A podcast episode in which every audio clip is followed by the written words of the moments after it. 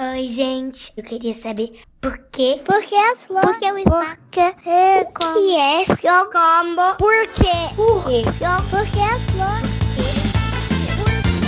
Olá, pequenos ouvintes, sejam bem-vindos ao Psy Kids. Sai, kids. Porque sim não é a resposta.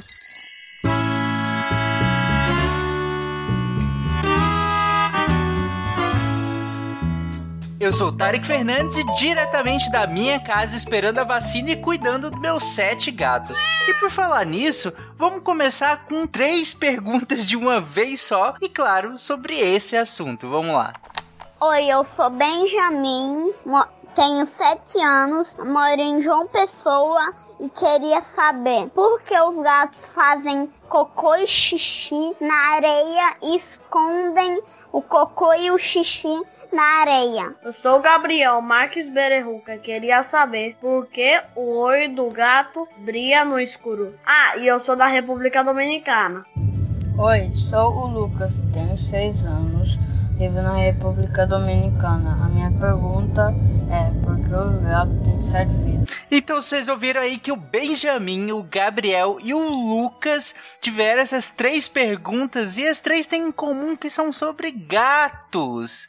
E para isso o Ramon vai responder todas juntas. Vamos lá. Olá, ouvintes do Kids. Meu nome é Ramon e hoje eu vou responder perguntas sobre gatos. Temos três perguntas de gatos aqui que me interessaram, me chamaram a atenção e eu, eu queria falar sobre elas. A primeira é a do Lucas, por que o gato tem sete vidas? Tem a do Gabriel, por que o olho do gato brilha no escuro? E o da Benjamin, por que os gatos fazem cocô e xixi na areia e cobrem o cocô e o xixi na areia? Vamos começar de trás para frente, vamos começar com essa pergunta do cocô do gato. Por que, que ele cobre? Fazendo uma pesquisa, a gente descobriu que o gato ele faz isso com uma maneira instintiva, né, como se ele ainda vivesse na natureza, de esconder o rastro dele para que outros animais não percebam a sua presença. Quando um gato faz cocô, ele, o cocô do gato tem um cheiro muito forte, não sei se vocês já repararam. E daí quando ele tá, quando ele cobre, ele diminui o odor e isso dificulta que outros animais percebam a sua presença, tá certo? Em geral, isso é ensinado de um gato para outro. Então, se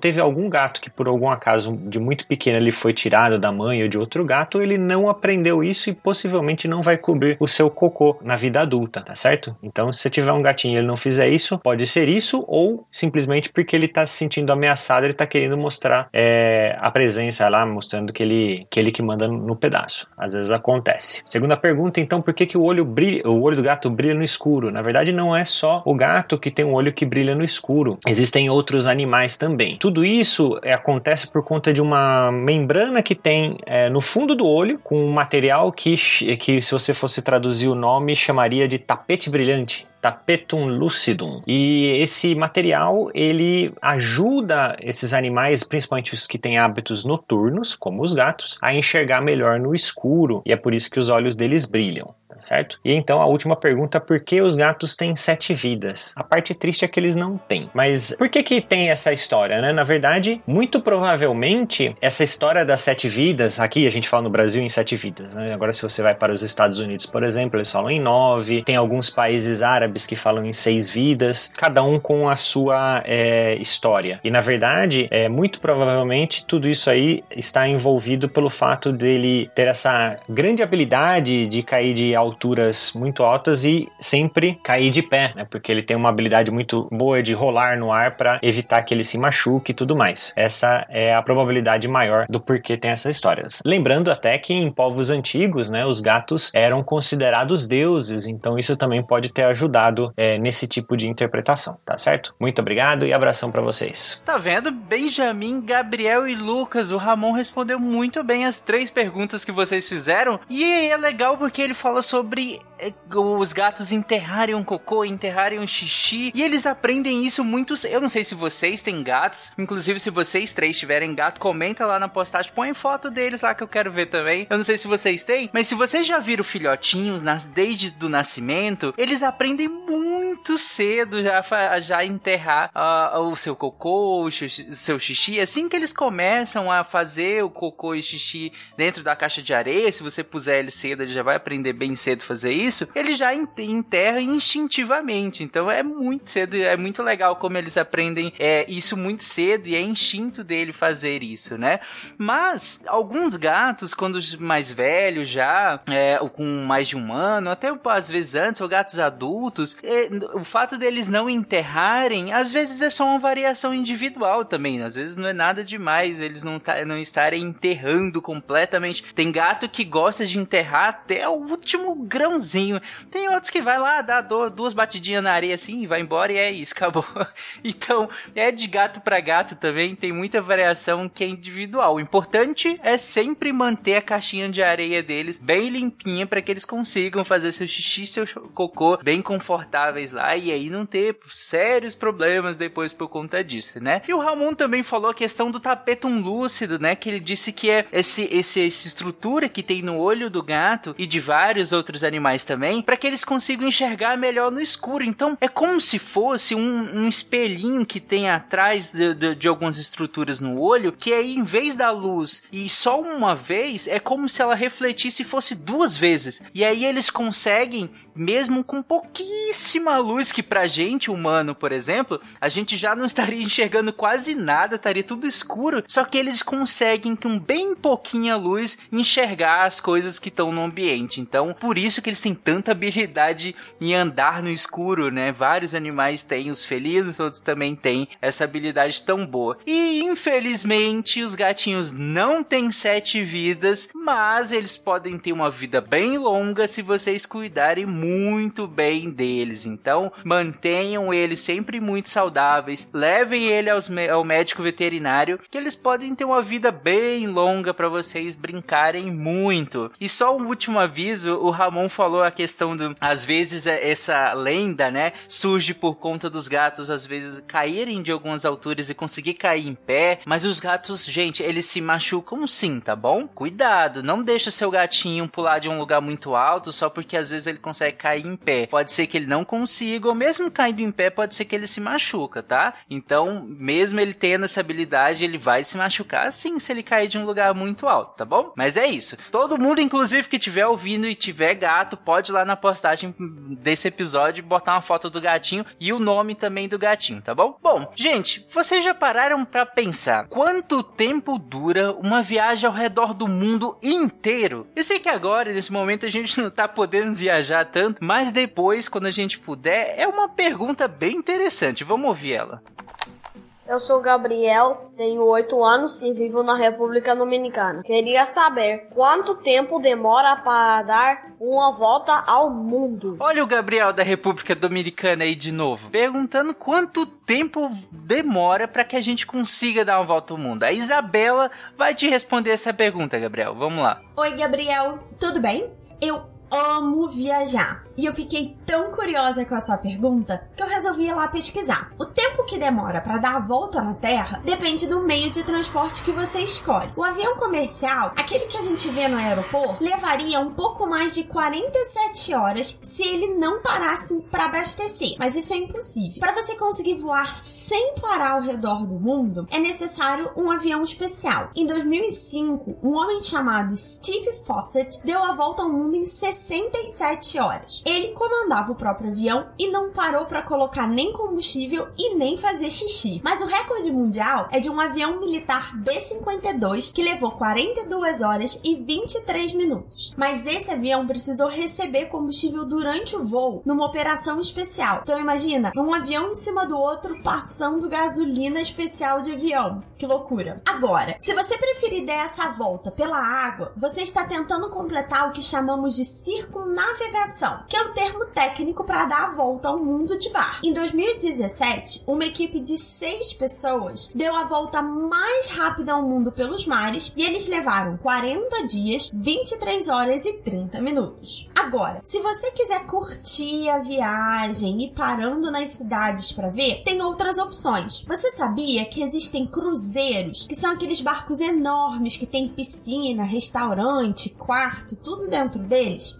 E que essas viagens viagens em volta do mundo levam em torno de 120 dias e você pode descer do barco para conhecer lugares novos. Além disso, eu vou deixar aqui uma sugestão para você, Miguel, e para todos os nossos ouvintes. Enquanto você espera para poder fazer todas essas viagens, eu sugiro que vocês leiam Volta ao Mundo em 80 Dias, de um escritor chamado Júlio Verne. É uma história de ficção, mas que foi escrita numa época que dar a volta ao mundo é, em 80 dias era considerado impossível, quase uma loucura. Além disso, aproveitem que vocês estão em casa para viajar pelo mundo, não só através da internet, mas também através dos livros, ok? Um beijo. Dica muito boa da Isabela essa de ler Júlio Verne. O Júlio Verne é um autor muito legal. Eu acho que vocês vão se divertir pra caramba lendo os livros do Júlio Verne. E esse, especialmente, também é um livro bem interessante. Mas não só isso, a Isabela, inclusive, deu a dica para vocês viajarem mais de casa, óbvio. E aí vocês podem entrar em vários sites de museus, inclusive. Se vocês não conhecem, por exemplo, tem o Museu de História Natural nos Estados Unidos, em Nova York,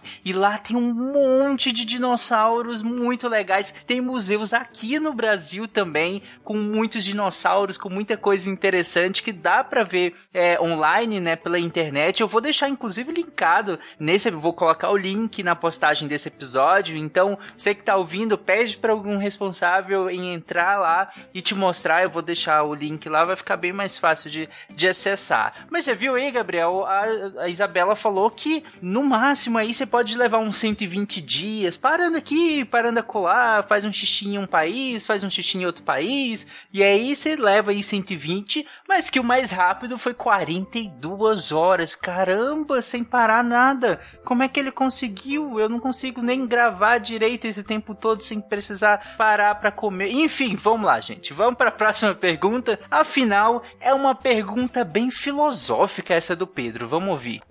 Oi, eu sou o Pedro. Eu tenho 5 anos. Como é que a minha avó pode ser mãe do papai e minha avó? Muito boa, Pedro. Como é que minha avó, no caso a avó do Pedro, não a minha, como é que minha avó pode ser mãe do meu pai e minha avó, mas também serve para minha avó. Como é que a minha avó, pera, como é que minha avó pode ser mãe do meu pai e ao mesmo tempo ser minha avó? Genial. Vamos lá, a Samantha vai responder essa pergunta filosófica do Pedro. Olá, Pedro. Eu adorei a sua pergunta, eu vou até repeti-la. Como é que a minha avó pode ser mãe do meu pai e minha avó? É que será que a sua avó pode ter essas duas tarefas, né?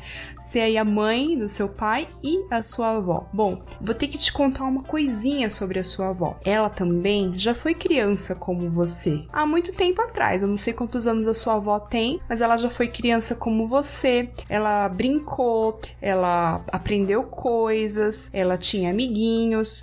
Então, ela vivia uma vida de criança. Claro que era uma vida bem diferente da vida que você tem hoje, porque naquele tempo não tinha eletrônicos, então provavelmente a sua avó brincou mais na rua, é, tinha muito mais crianças também para ela brincar. Quando a, as avós eram pequenas, tinham mais crianças, as famílias tinham mais filhos, então ela devia ter muitos amiguinhos, ela devia brincar bastante, assim como você brinca também. De maneira um pouco diferente, porque não tinha os eletrônicos, mas ela também brincava bastante. Aí a sua avó foi crescendo, ela deixou de ser criança e ela foi virando, virou adolescente, virou uma moça, uma adulta, daí ela conheceu alguém especial e aí teve seu papai. Ela teve seu papai, o seu papai também já foi uma criancinha, então o seu papai foi uma época, teve uma época que seu papai era o bebê da sua vovó. E aí o seu papai cresceu, brincou também quando ele era criança, assim como você brinca, ele cresceu, é, aprendeu um monte de coisas, conheceu alguém especial e aí você nasceu. E aí a sua vovó, com o passar do tempo, foi ficando ficando mais velha, foi ficando mais experiente e assim ela conseguiu ser a mamãe do seu papai e a sua vovó, com uma história linda aí para contar sobre a família, tá bom? Espero que você tenha aprendido e Continue curioso, mande mais perguntas pra gente, pergunte aí pros adultos que estão ao seu redor, tá bom? Tchau, tchau. Muito boa a resposta da Samantha pra essa pergunta tão, tão profunda, tão filosófica. E, gente, se você tem um pequeno, intrépido perguntador, assim como o Pedro em casa, a gente pode te livrar de uma série de enrascadas. Basta você gravar e nos mandar essa pergunta que a nossa equipe aqui do Deviante vai pegar essa, vai pegar essa pergunta, vai responder e a gente vai usar aqui no SciKids para que todo mundo consiga compartilhar esse conhecimento, para que todas as crianças e adultos, que tem muito adulto que nos ouve também, eu aprendo pra caramba no SciKids aqui. Então é isso, compartilhar conhecimento. E se você tem perguntas, nos mande essa pergunta. Você pode mandar para contato@scicast.com.br, então contato@scicast.com.br ou pelas nossas redes sociais. Você pode mandar, se você, né, se o seu responsável, se você que está ouvindo é patrono do SciCast, você provavelmente tem o nosso contato lá do grupo do, do, do WhatsApp, então pode mandar diretamente por lá também, pelo grupo, pode mandar no privado também, ou pelas redes sociais, como eu falei, a gente usa muito mais o Twitter, eu uso muito mais o Twitter, que é o arroba Fernandestarik, arroba Fernandestarik. E é isso, um abraço e até semana que vem. Tchau, crianças!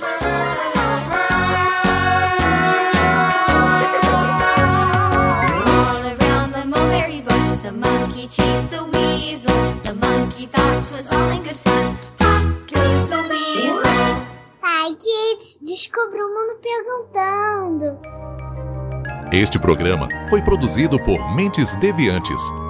deviante.com.br. Esse podcast foi editado por Nativa Multimídia.